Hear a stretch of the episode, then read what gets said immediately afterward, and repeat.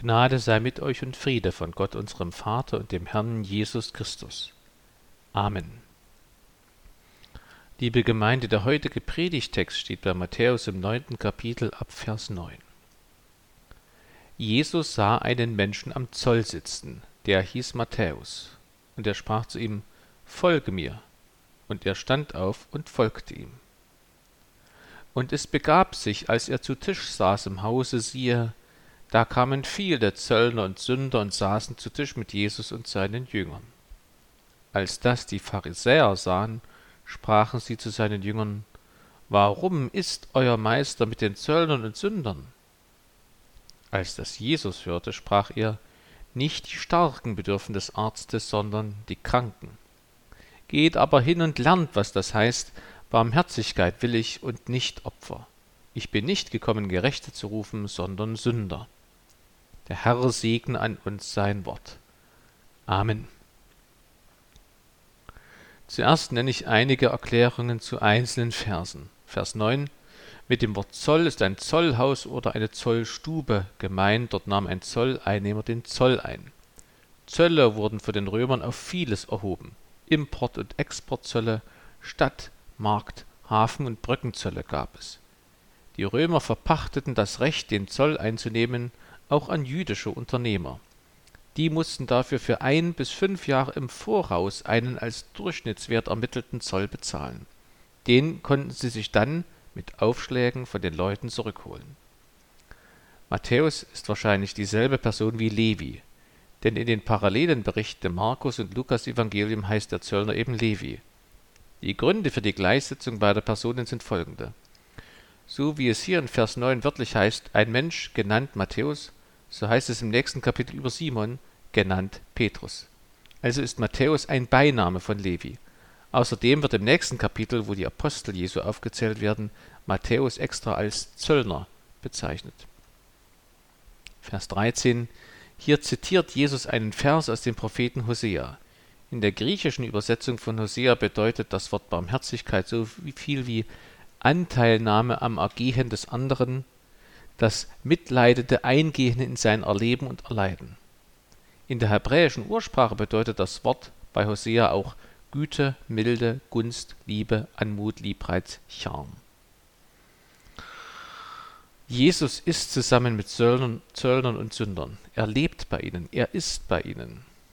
Jesus ist bei den Verachteten, weil er erstens Barmherzigkeit will, weil er zweitens die Sünder will und weil er drittens ihren Dienst will. So möchte ich die Predigtaussage zusammenfassen. Zuerst also, Jesus ist bei den Verachteten, weil er Barmherzigkeit will. Einer von den Verachteten ist Matthäus. Zöllner waren die bestgehassten Leute in Israel, weil sie als Juden mit den römischen Besatzern gemeinsame Sache machten und dazu ihre Landsleute noch übers Ohr hauten. Zöllner waren reich und zugleich soziale Außenseiter. So etwas gibt es heutzutage nicht. Wer reich ist, ist bei uns fast immer beliebt und anerkannt. Denn der wichtigste Maßstab für Ansehen scheint heute das Geld bzw. der Erfolg zu sein. Zöllner waren damals also höchst unbeliebt und verachtet, weil sie sündigten. Sie hatten sich selbst durch ihre Sünden zu Außenseitern gemacht. Die Pharisäer waren Juden, die Gott gefallen wollten und sich bemühten, nach der Bibel zu leben. Manche von ihnen erlagen der Versuchung, sich für etwas Besseres zu halten, weil sie ja tatsächlich besser handelten. Ihr Verhalten wurde dadurch unbarmherzig.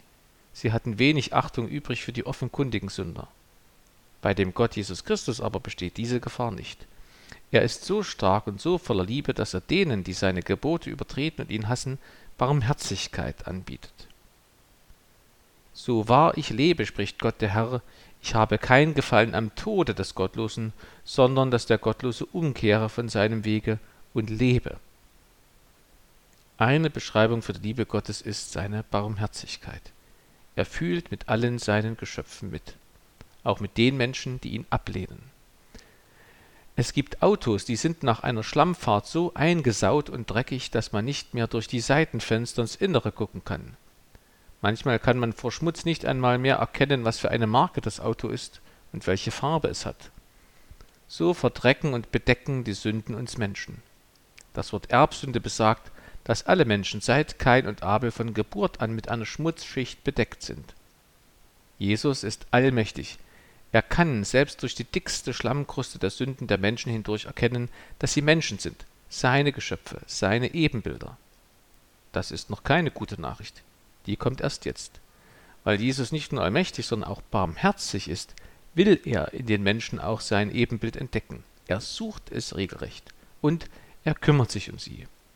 Er erkennt weiterhin ihren Status als seine Geschöpfe an, auch wenn sie sündigen. Das nennt man Barmherzigkeit.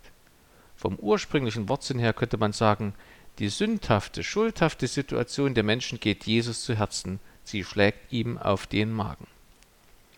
Die Barmherzigkeit von Jesus drückt sich darin aus, dass er mit den Zöllnern und Sündern zu Tisch sitzt und isst.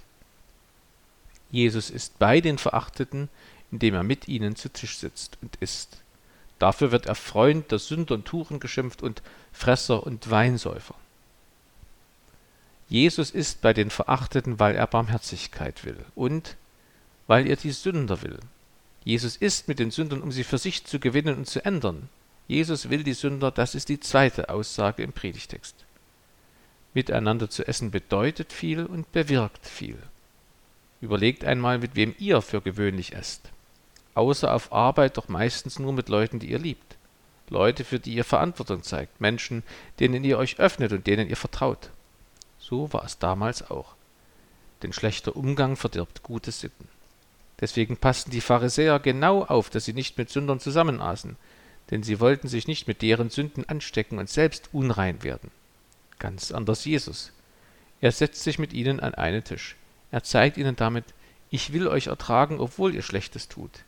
Ich vertraue euch, ich traue euch mehr zu als nur Sünden. Auch ihr könnt Menschen werden, die Gott gefallen, wenn ihr mir folgt und an mich glaubt. Jesus ist mit Sündern. Das ist allerdings oft missverstanden worden, nämlich so, dass Jesus die Sünden egal seien aber das Gegenteil ist der Fall. Jesus ist mit Sündern gerade, damit sie damit aufhören zu sündigen. Denkt nur an den Zöllner Zachäus, der alles Diebesgut vierfach zurückgab. Jesus sagt nicht, du bist okay, ich bin okay, sondern er sagt zur Ehebrecherin, gehe hin und sündige hinfort nicht mehr. Hier im Predigtext nennt er die Sünder krank. Ihre Krankheit ist die Sünde, er beschönigt nichts. Jesus will die Sünder, nicht die Sünde. Jesus liebt den Sünder und bekämpft die Sünde. Wenn zum Beispiel ein Politiker im Bordell fotografiert wird heimlich, dann ist er bestimmt nicht dort, um für die Rechte von Prostituierten einzutreten sich mit ihnen zu solidarisieren, sondern um die Ehe zu brechen oder Unzucht zu treiben. Er ist bei den Sündern, weil er selber sündigen möchte. Jesus ist das ganze Gegenteil. Er hat mit den Sündern Gemeinschaft, aber er macht sich nicht mit ihnen gemein. Er ist bei den Sündern, um sie von ihren Sünden zu befreien. Wenn Jesus mit Sündern und Zöllnern isst, dann sagt er nicht, macht nur weiter so, jeder kann machen, was er will, sondern er sagt, hört auf, tut Buße und glaubt an das Evangelium. Jesus unterscheidet zwischen der Sünde und dem Sünder. Jesus unterscheidet zwischen Toleranz und Akzeptanz. Eine Unterscheidung, die heutzutage größte Aktualität besitzt. Toleranz bedeutet Duldung und meint das Geltenlassen anderer oder fremder Überzeugungen, Handlungsweisen und Sitten. Akzeptanz dagegen meint, dass man einverstanden ist mit einer Überzeugung. Toleranz beinhaltet, dass es mehrere unterschiedliche und teils gegensätzliche Überzeugungen gibt, die nicht alle gleich richtig sind, sind. Sonst wäre ja Toleranz gar nicht nötig. Jesus toleriert die Sünden der Sünder, aber er akzeptiert die Sünden der Sünder nicht. Übrigens gilt das auch für sein Verhalten gegenüber den Pharisäern. Sie begingen ein zweifaches Unrecht, weil sie sich erstens selbst für gerecht hielten obwohl sie sich doch durch ihren Stolz weit von der Gerechtigkeit entfernt hatten, und weil sie zweitens diejenigen als ungerecht anschuldigten, die sich von ihren Sünden bekehrten und der Gerechtigkeit näherten, indem sie die Nähe von Jesus suchten. Jesus sagt zu den Pharisäern, Geht aber hin und lernt, was das heißt. Das Wort lernt heißt wörtlich übersetzt studiert. Jesus wäscht hier nicht den Pharisäern den Kopf, sondern er ermutigt sie, die Bibel zu studieren und daran seine, Jesu, Worte zu messen. Auch bei ihnen unterscheidet er zwischen ihren Sünden, also ihrer Unbarmherzigkeit und Selbstüberhebung einerseits, und ihnen als Sündern andererseits. Er fordert sie zum Bibelstudium auf. Jesus gibt an dieser Stelle keinem Hörer oder Leser die Möglichkeit, sich über die Pharisäer zu erheben. Das wäre übrigens auch nur pharisäisch. Denkt an die Predigt zum Gleichnis vom Zöllner und Pharisäer, die im Tempel beten, Lukas 18. Da hatte ich ein Gedicht zitiert, das so lautete Ein Mensch betrachtete einst näher die Fabel von dem Pharisäer, der Gott gedankt voll Heuchelei dafür, dass er kein Zöllner sei. Gottlob, rief er in eitlem Sinn, dass ich kein Pharisäer bin. Übrigens, in Predigten werden die Pharisäer öfter als fromm bezeichnet. Damit wird das Wort fromm negativ konnotiert. Dabei sind die Pharisäer gerade nicht fromm nach dem Maßstab der Bibel. Sie hielten sich wahrscheinlich für fromm. Das ist ein Riesenunterschied. So wie sich heute sehr viele Leute für gute Menschen halten, obwohl kein Mensch gut ist außer Gott, wie Jesus sagt. Was kann das für uns bedeuten? Dreierlei zähle ich auf. Erstens, die moralinsaure Arroganz der Pharisäer ist heute mindestens, mindestens genauso stark ausgeprägt und verbreitet wie damals. Deshalb müssen wir aufpassen, nicht zu arrogant zu sein. Die Pharisäer hielten sich für die Gerechten. Wer zählt sich heute zu den Gerechten? Die, die Klimagerechtigkeit fordern, nicht etwa etwas dafür tun, oder Geschlechtergerechtigkeit oder andere Gerechtigkeiten? Darin schwingt die unausgesprochene Haltung mit, wenn ich Gerechtigkeit fordere, dann bin ich selber gerecht. Wie heuchlerisch das sein kann, kann man an den Menschen sehen, die den öffentlichen Verkehr durch ihre Klebeaktion auf der Straße behindert haben und nun in den Badeurlaub nach Bali fliegen. Es gilt für heute wie damals. Wer sich selbst für gerecht hält, hält sich selbst von Jesus fern.